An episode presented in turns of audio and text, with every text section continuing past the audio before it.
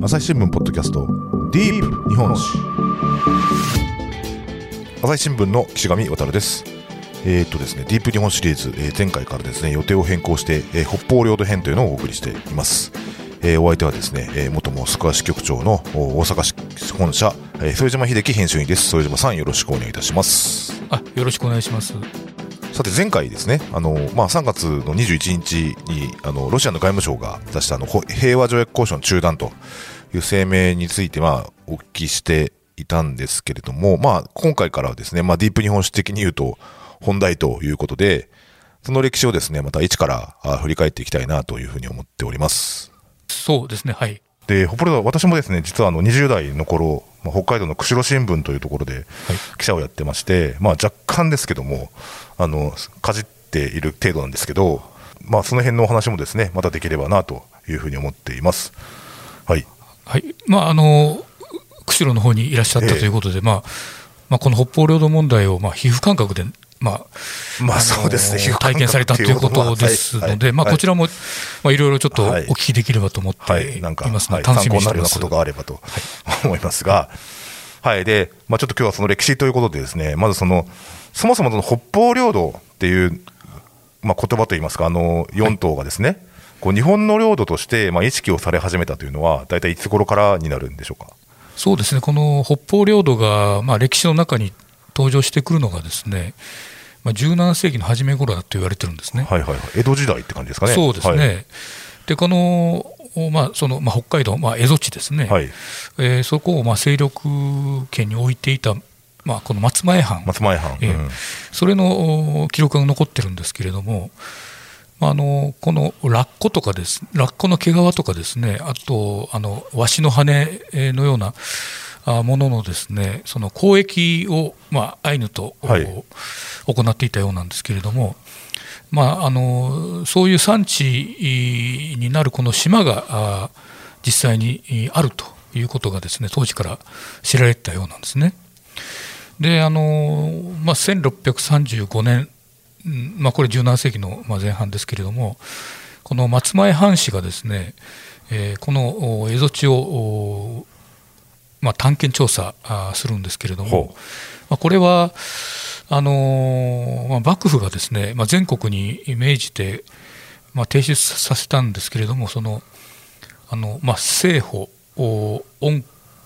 国絵図というのが、はい、あまあ、地図ですねこれがあってですねで、えー、ここにはですね国後とかですね、はい、あと江戸幌とかいう透明も出てくるんですね。はいはい、まあ江戸幌っていうのはエトロフのことだというふうにまあ推測されるわけですけれども、あの今度18世紀に入るとですね1715年なんですけれども、えー、松前藩主がまあ幕府へのまあ上申書を出します、うん、まあ、その中で、えー、北海道本島それから千島列島からカムチャツカですね半島ですね。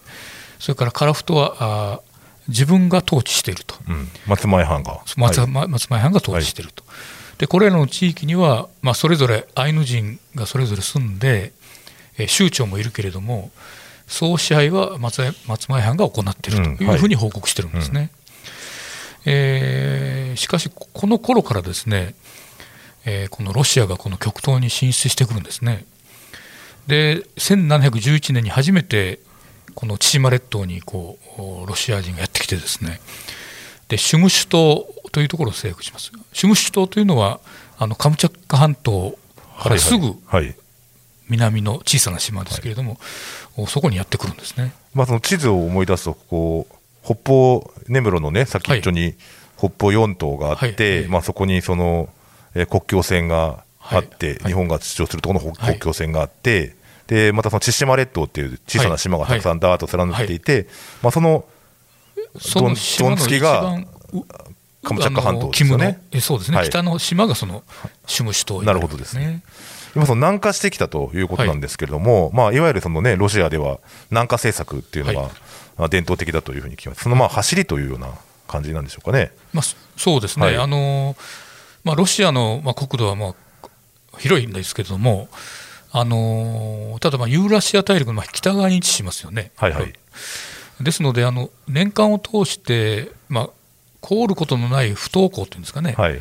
それを欲しがっていたのは確かですね。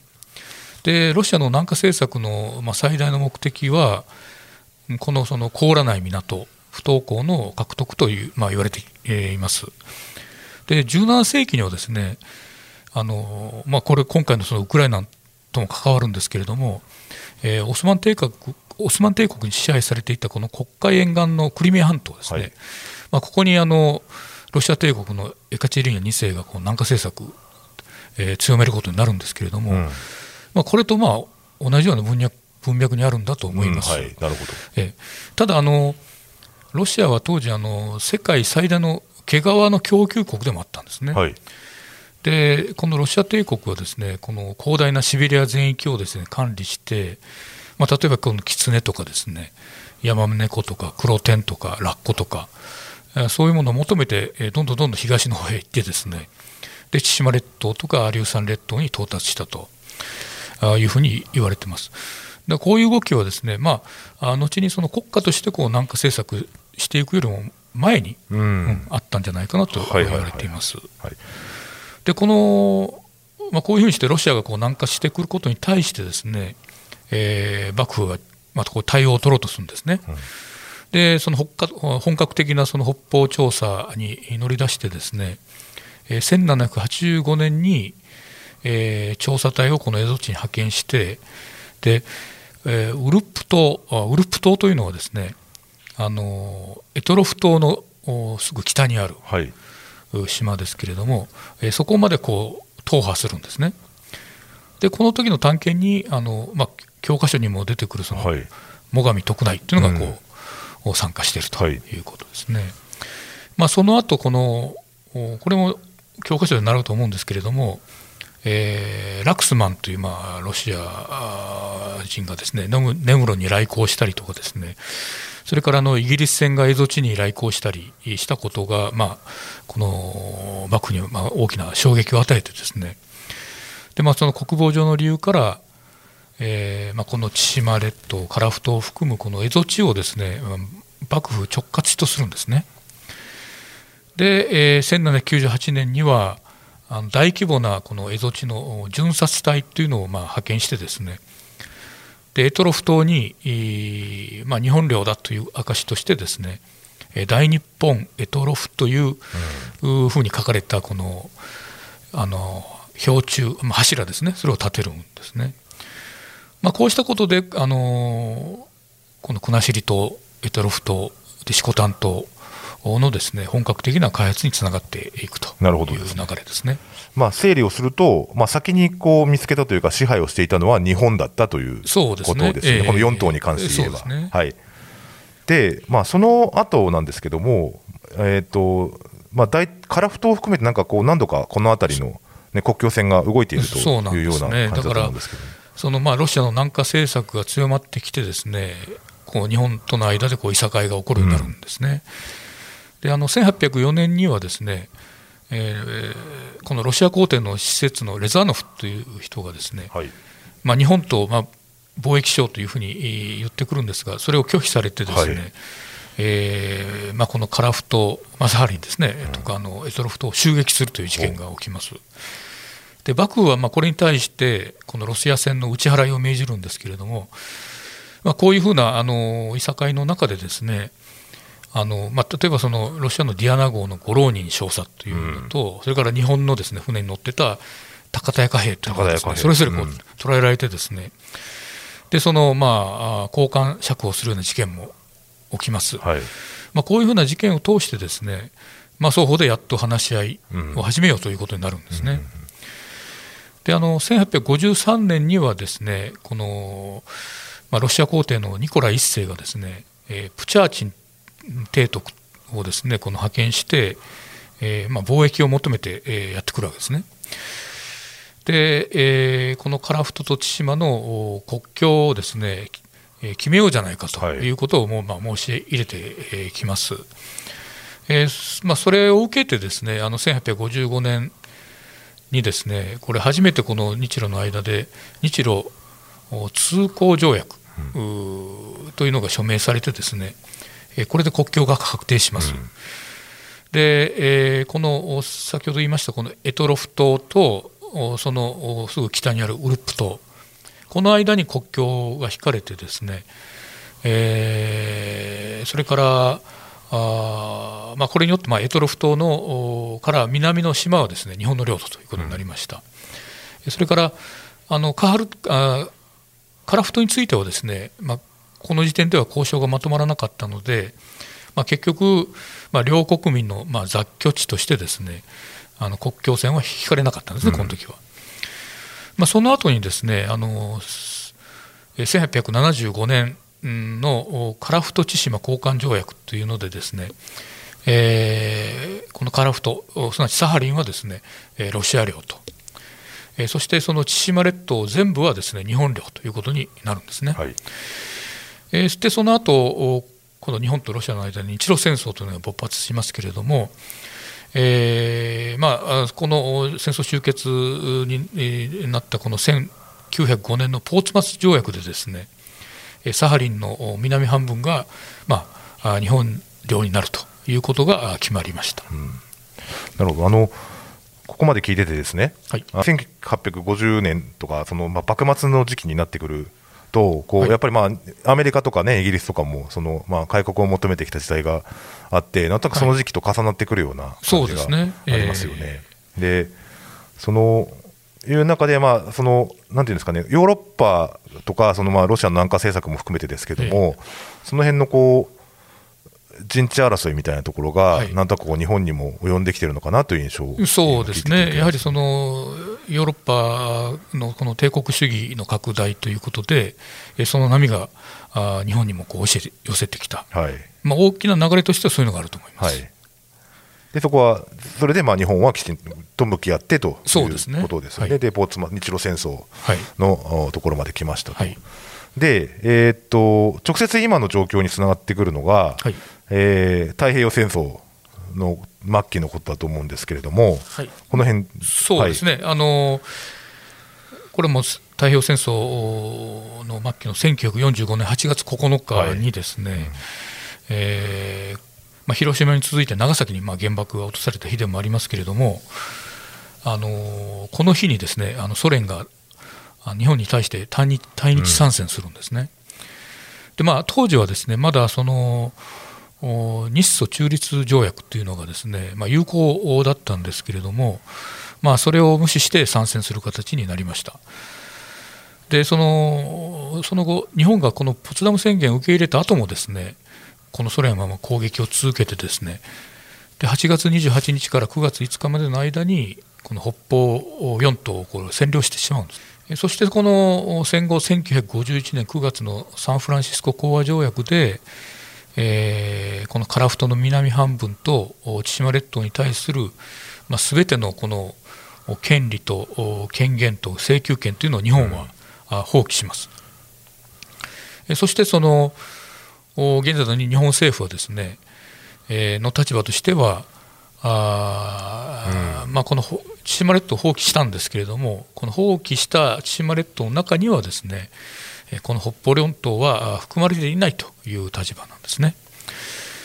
えー、ただ、ソ連はですね、まあ、この講和条約にはまあ署名しなかったので、はい、えー、まあ、ソ連はこの条約に基づいてこう権利を主張することはまあできない状態にはなってるんですね。まあ、一つ前に戻ると、はい。まあ、いわゆるその不法占拠と言われるゆえんっていうのが、はいはい。はいまあ、その日ソ中立条約を無視したというところになるんでしょうか、はい、そうですね、うん、あのまあ、一つまあ、ちょっとこの込みった話なんですけれども、はい、このまあ、ソ連がですねこのサンフランシスコ講和条約にまあ署名していないということがまずあるんですけれども、うん、まあ、これ、簡単に言えばですね、えーまあ、日本はまあ領土放棄したけれども、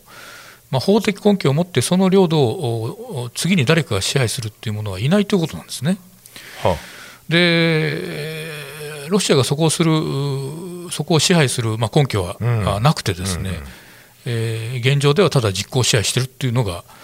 今の姿なんですね。はいえー、ですのでその、まあ、今でもですね、まあ、この朝日新聞がですねこの、まあ、いろんな地図やイラストでですね、はい、まあ、ロシアのこの国土っていうのをこう書くときはですね、はい、まあ、よく見ていただければと思うんですけれども、はい、あのサハリンの南部はですねそのロシアの色じゃなくて、はいはいはい。白い空白になってるんですね。あ、そうなんですね。うんまあ、これは要するに、あのまあ、法的にはですね、はいはいこれは誰のものでもないということになっているということなんですね。まあ、それに対して、この不法占拠というこの、まあ、言葉なり表現なんですけれども、まあ、これを使うときは、まああの例えばまあ中あ日ソ中立条約を無視してですね、えーその日本がポツダム宣言を受諾した後に、まあ、ソ連がですね、まあ、北方領土をこう占拠してですね、まあ、そのまま実行した支配してしまっていると、えーそういうことを意味していると思います。はい、なるほど。ここでそのソ連が対日参戦をするに至ったそのまあ経緯といいますか、はい。あの一つのその出来事として、はい。あのヤルタ協定はい。っていうのがあったかと思うんですけど、はい。えーっと要するにそれが、まあはい。何かで禁止されている秘密協定だから、はいはいはい。無効だというようなはい。話も僕、ちょっと聞いたことがあるんですけれども、はい。まあ、あの要するに日本を降伏のためにですね、えー当時のこのスターリンも含めてですね、えーアメリカとか話をするわけですね。はい。でその時にえースターリンにですねあの日本があー降伏した暁にはですね、えー北方領あの千島列島おそれをですねあのおソ連があー、まあ、支配するということは認めていたということ、それから、まあ、一説にはあの北海道の半分までですね、はいはいはい。あのソ連があスターリンがですね要求を出したけれども少なくあのさすがにこれはまあ拒否されたということでですけれども、まあ、ソ連側の言い分としてはその時にそういう確証をアメリカは与えたのではないかというふうな、まあ、口実を与えるきっかけにはなってますね。まあ、それでせロシアが、まあ、これはポツダム宣言受諾後に来た入ってきているというところはい。なんですけど、ええ。こういやポツダムいや要は無条件降伏なわけですよね、ポツダム宣言って。え要は白旗上げてもう戦争はやめますって言ってえるえ国に対して、その火事場泥棒的ってくしくもおっしゃいましたけど、ーはいはい。その領土を取りに来るっていうのは、ええ。そのなんいやまあ倫理上っていうことを求めてもしょうがないんでしょうけど、えどどういう意図というか、まあそうですどういうことだよね、だから、あのえーいずれその自分たちはその千島列島を全部をですね、はい、あの支配下に置こうとして、えーいたと思うんですけれども、はいはい。おまあ、アメリカがまあ原爆を使ったということでですね、うん。まあ、ちょっと戦争の局面が変わってきて、えー早く日本が降伏してしまったら困ると。はい。いうことで、ああの急遽お予定を早めてですね、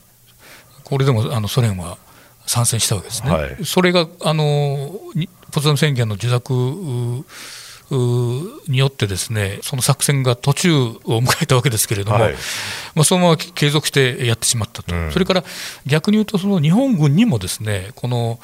全面降伏という情報がですね現地にちゃんと届いていたかどうかという面もあって、ですね、えー引き継ぎ戦い続けてた部隊もあったわけですね、はいはいはい。まあ、だからそういう面で言うと、やっぱりその戦争というのがですね、あのーきっちりこう全てが合理的に進むわけじゃなくて、そこに必ず不条理なものを含んでいくという、そこにいろんなこの不幸が生まれて、ですねでそれが将来に禍根を残していくという、まあ、その一つの実例かもしれませんね。はい。それともう一つごめんなさい、ちょっとこれまた台本ないところなんですけど、ええ。あの2年前にですね、はい。あの、あの、早稲田のプレミアム A っていうので、あの出たあのノモンハンはいはい。の話をですね、ええ。まあ、長い編集にはい。お聞きしたことがのか、ポッドキャストも出てもらってお話ししてもらったんですけど、その時に、はい。はい。そのまあ割とこう、スターリンは、はい。そのまああのノモンハン事件っていうのがあって、えでその後そのまああれがその日本はあのそこで圧倒的な物量差を見せつけられ、はい。でそこから撤退をせざるを得なくなって、でその後も、ええ。その着々とソ連はその日本に対する侵攻するためといいますかですね、ええええその足場固めをええ。あの辺りでしていたみたいなええ話をええ。こうテキストでも読みましたし、ええ。永井さんからお聞きしたっていう記憶があったんですけども、ええ。まあ、そのこう北方領土に対する侵攻も、ええ。まあ、その延長上にあるのかなという今思って聞いてましたそうですね、おそらくその平坦的なですね、あの準備っていうのはそれなりにやってたと思います。はい。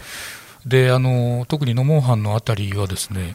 えー、しっかりその鉄道も引いてですね、はい、あの物資が運べるようにしてた。今はその鉄道はまあ、撤去されてますけれども、その後がこう見つかってですね、はい。うんうん、まあ、それをその永井編集員、はい、あの調査グループがですね、うん。まあ、いろいろ取材して、はい、そういうのが明らかになった。なるほど、ね、だから、あの要するにそのソ連のそういう兵隊も含めた戦争体制といいますかね、はい、そういうものをちゃんと日本が見見れていたのかどうかという、うんうんうん、そういうのもあるかと思います。はいはい。ディープ日本史私は朝日新聞歩きき人工音声が伝える速報ニュースのポッドキャストです。通勤中でも、お料理中でも、運動中でも、趣味の作業中でも、何かしながら最新のニュースをフォローできます。あなたの知りたいニュースどこででも。朝日新聞歩きき。たった数分で今日のニュースをまとめ聞き。でちらっとあのサンフランシスコ講和条約の話も出たんですが、はい、あのその後のその日ソ化以降っていうところをちょっと振り返っていきたいと思う、いただきたいなと思ってるんですけれども。えーはい、そうですね、あの まあ、その第二次世界大戦はまあ1945年に終わったというふうに言われてるんですけれども、はい、そのまあ、日ソ両国のこの戦争状態をですね、まあ、法的に終わらせたのはですね、この1956年のこの日ソ共同宣言なんですね。うん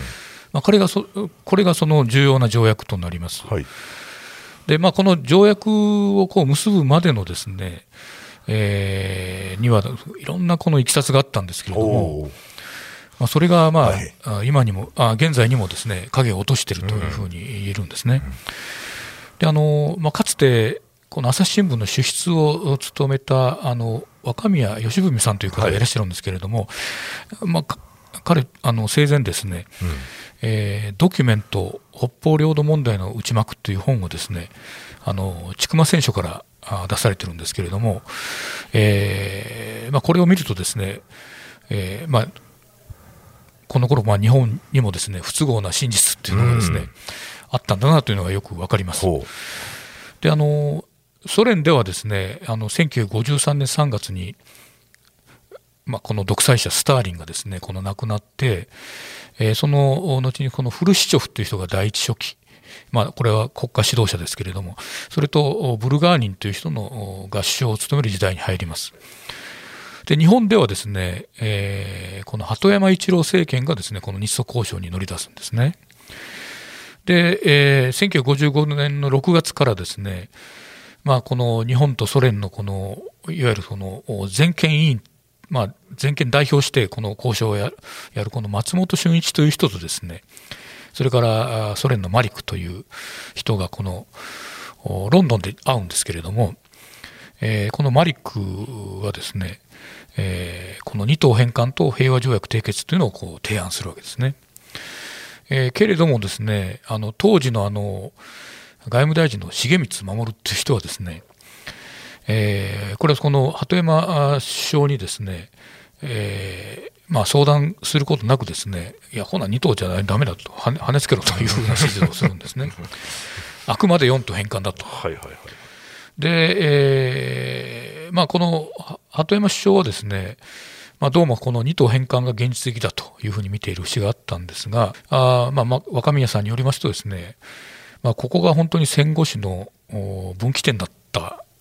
じゃないかなというふうに指摘してるんですね。で、その、先ほど言いました、その日本の不都合な真実というのがですね、まあ、この前段にあるんですね。はい、で、まあ、そういうのは若宮さんの本に書かれているということなんでしょうか。まあ、不都合っていうと、まあ、だから、その2党でその、まあ、妥協せざるを得ないというか、こう何がしかの事情があったということなんでしょうかね。そうですね、はい、あの実はその、まあ、今、日本が主張しているですね、えー、内容の根拠を揺るがせるような実は歴史資料もあるんですね。うん、でこの外務省がですねあの1946年11月にあの GHQ に提出したあ文書があります。はい、これは英文であの千島列島歯舞四股丹というふうに書いてある資料、うん、あ文書なんですけれども、えーまあ、これをもとにですねあの先ほど言いましたあサンフランシスコ講和条約えーというものにこう、まあ、あの集約されていくんですけれども、まあ、その意味で非常に重要な資料なんですけれどもこの資料にはですね、えー、国後レートルフを南千島そしてその ウルプ島より北の島をですね北千島北千島というふうに表記してるんですね。まあそのこの文書はですね日本政府がまあずっとこう公開を拒んでき、えー、てるんですけれども、えー、こういうふうな内容を示した文書がですねあの1994年にですねオーストラリアの公文書館で、えー、見つかったんですね、まあ、日本人の研究者が発見したんですけれども、この資料についてはですね、あの私がまあモスクワ支局長を務めてたのがまあ2008年9月から2013年3月までなんですが、はい、あの結構ロシアでもですねこの北方領土問題のこのまあ学術的な議論というのは盛んに行われていてであるフォーラムでですね、えー、ロシアの研究者がですねこの資料にまあ注目してですね発表していたのを覚えてます。見つけたぞみたいな感じでですね。ですので、あのこの文書によるとですね、日本が放棄したあと言ってるこの千島列島の中にですねこの南千島すなわちこの国後リエトロフが入ってしまうんですね。これ放棄したというのは、まあ、サンフランシスコ講和条約の中に盛り込まれているわけですね、そうですね。この辺のその権益をまあ全て放棄をしますと、はい、だから千島列島を放棄したと書いてあるんですけれども、その千島列島というのはどこからどこまでかという解釈で、はいはいはい、日本はこの千島列島に今の北方領土は入っていないと、はい、あの放棄しだから放棄していないという主張なんですが、日本自体が出している文書の中にですね、えー、南千島を国後レートロフを放棄したというふうに書いてしまっているという文書なんですね。それからあのー、1951年の10月19日にですね開かれた衆議院の特別委員会でですね、えー、当時の外務省の西村熊夫という条約局長がですねこう語ってるんですね。えー、この条約にある、これはあのサンフランシスコ講和条約にある千島列島については、えー、北千島と南千島の両者を含むと考えておりますと。えー、すなわち、日本が放棄した千島列島には、えー、国後エトロフは含まれるという解釈を日本政府自身がですね、まあ、明確にしてるわけですね。なるほど。でこの1951年のこの、まあ、講和条約の時点でと考えていいんですかね？そうですね。まだ国後レートルフは、まあ、譲らざるを得ないというふうに日本側は考えていたという,、ええ、ということですね。証拠ですね、えー、ただ、この主張がですね、はい、えー、その後180度転換するんですね。うん、で、えー、それが、まあ、あのこの1950 6年の日ソ共同宣言に向かう過程でいろいろ起きるんですけれども、まあ、さっきのその外務大臣の重光守がですね、まあ、ソ連の、まあ、全権代表、全権委員だったこのマリックが提案したですね、二島返還というのを、これをまあ重光外相蹴るわけですね。先ほど鳩山首相の、えー、あの意向を聞かずにってやつですね。えーはい、で、まあ、まあ、これがまあ大きな分岐点になるとまあ言われているんですけれども、はいはい、この1956年、まあ、2月の段階のこの衆議院外務委員会で、ですね外務政務次官の森下さんという人がですね、まあ、このように発言するんですね。えー、国後レトルフは常に日本の領土であると。だから、この、まあ、あの講和条約の中にもですね、えーえー、それゆえ、えー、両党は含まれていないんだというふうな主張をするんですね。ただこれまでその日本が述べてきたその南千島がですねこの放棄した島に入るという主張をこう変えたその論拠というのはちょっと示さなかったんですね。うん、でまあこれに対してまああの和田春樹さんという学者がですねこれ詭弁だというふうに批判したりとかですね、元外務省の主任分析機関で、まあ、作家の佐藤勝さんはですね、まあ、この日本の新しい見解でまあ、新しい物語ができたというふうにして してきてるんですね。ちょっと皮肉っぽい感じ、ね、そうですね。うん、まあ、確かにこの国後レートルフが本来日本の領土であるということとですね、はいはいはい、それからその講和条約で日本がこれを放棄したというのはまあ別の問題ですよね。うんえー、けれどもその、この国後レートルフ本来日本の領土であるということがですね、えー、日本がこれを放棄したという事実をまあ打ち消す形になっててですね、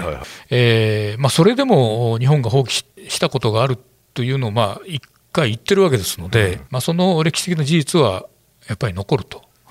いうふうな、あそれはも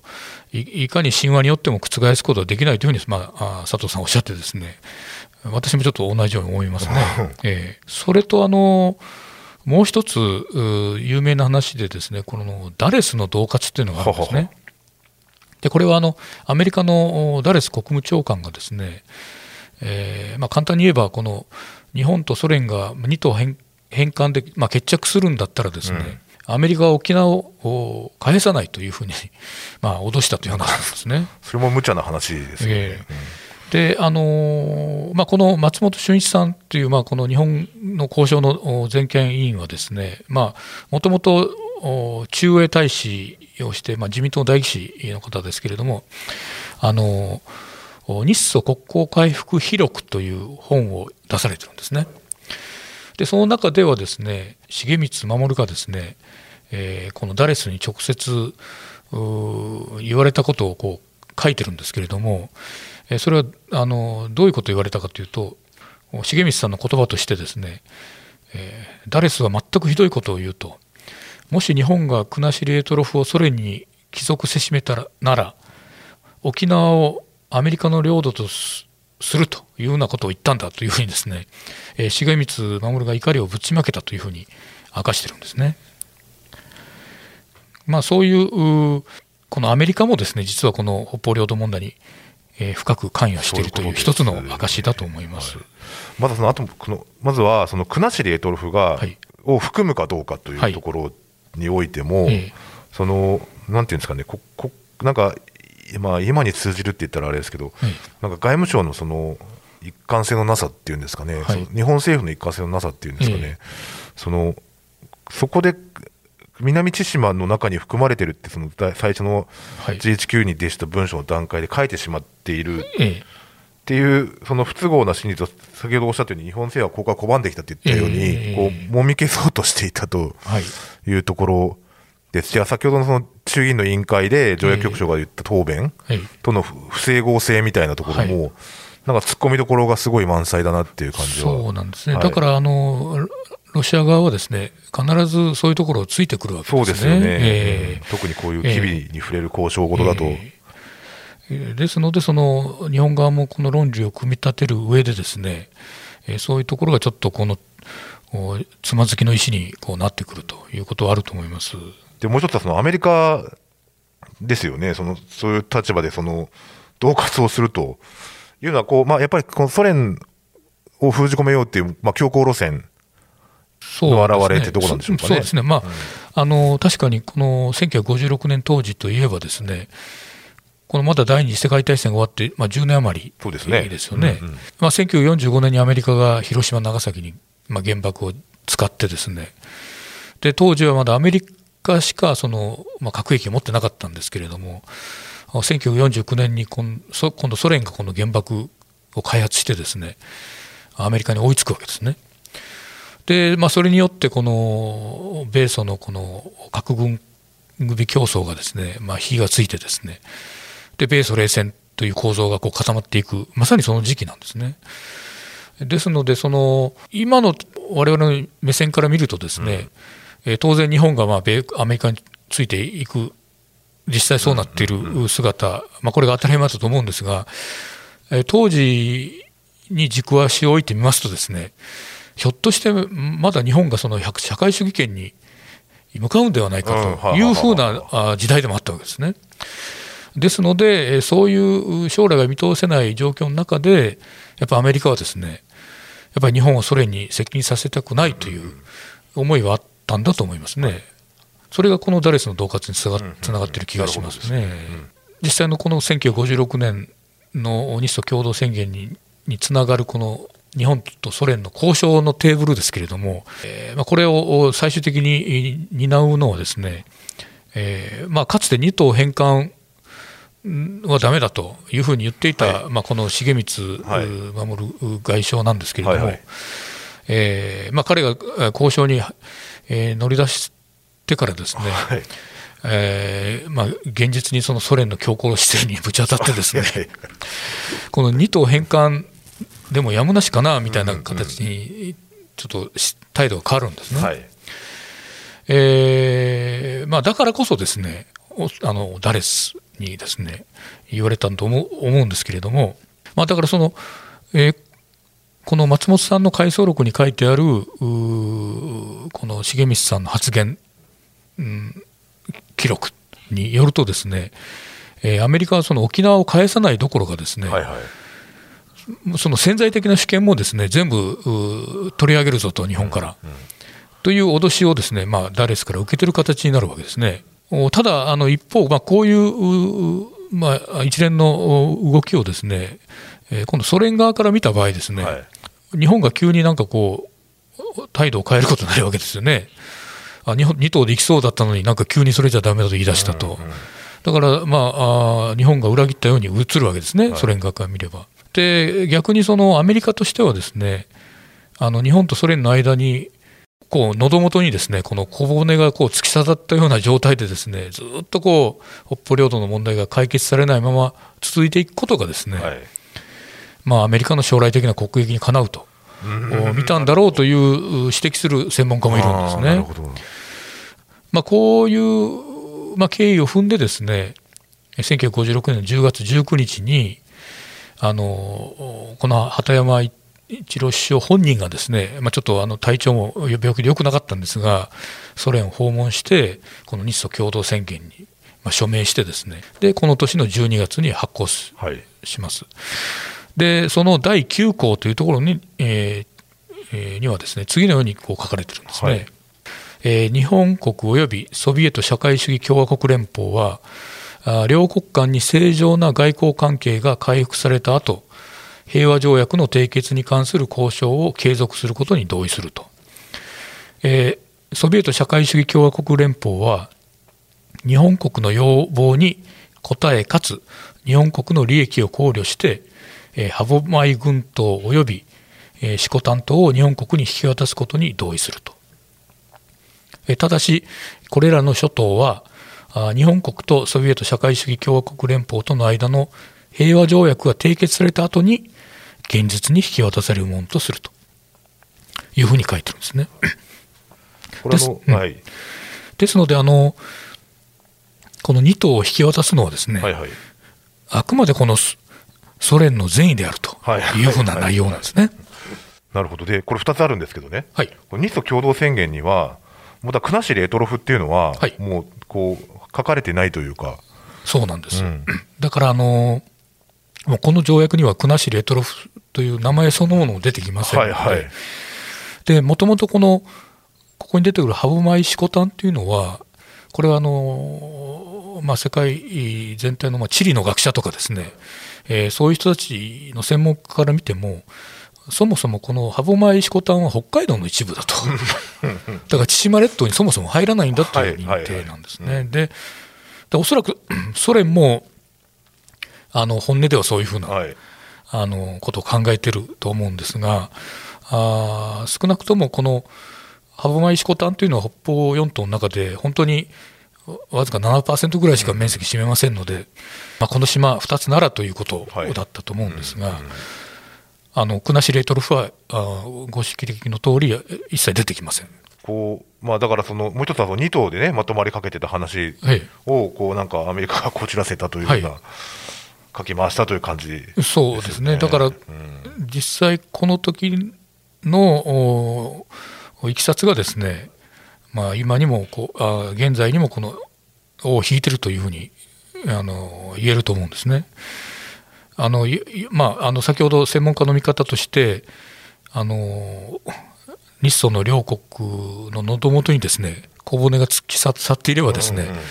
あのいずれアメリカのお利益になるだろうというふうなことをおっしゃってましたけど、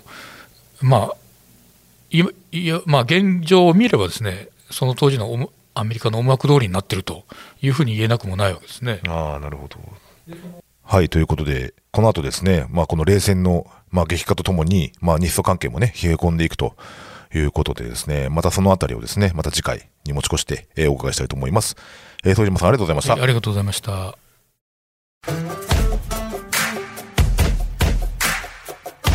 朝日新聞ポッドキャストディープ日本史はい、えー、副島秀樹編集員にお話をお聞きしてきました副島さんなんか講座があるそうですそうですね、はいあのー4月の22日の午後お6時半からなんですけれども、はいはい。朝日カルチャーセンター中之島が主催でですねあのソ連崩壊30年ロシアはどこへっていう講座をお1時間半うん。担当いたします、はいはい。まあ、これはあの今のこのウクライナ情勢がですね、はい。こう緊迫してるんですけれどもこれはまさにこのソ連崩壊後の30年と深くうん。関わっている問題なんですね、まあ、なんでこのロシアが今のようなこの行動をするのか行動原理を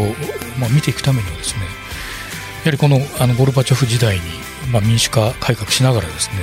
ゴルバチョフさんのこの政策そしてその後の新生ロシアそれがどういうふうに道をたどってきたかという、まあ、それをこう追っていくことがですね今のプーチン政権を見ることになる。そういうふうな文脈でこの講座を予定しています。これあの申し込み方法の方はねまた、えー、とサイトの方からねそうですね。朝日カルチャーセンターのサイトの方から、はい、あのオンライン講座というので申し込まれそうです、はい、じゃあそちらのねリンクを概要欄に貼っておきますんで、はい。ね、ぜひあの関心のある方はご参加いただければなと思います。じゃあ副島さんありがとうございました。あありがとうございました、はい、えー朝日新聞のポッドキャスト岸上渡がお送りしました。それではまたお会いしましょう。この番組ではリスナーの皆様からのご意見ご感想を募集しています概要欄の投稿フォームからぜひお寄せください。ツイッターやメールでも受け付けています。ツイッターでは番組情報を随時紹介しています。アットマーク朝日ポッドキャスト。朝日新聞ポッドキャストで検索してみてください。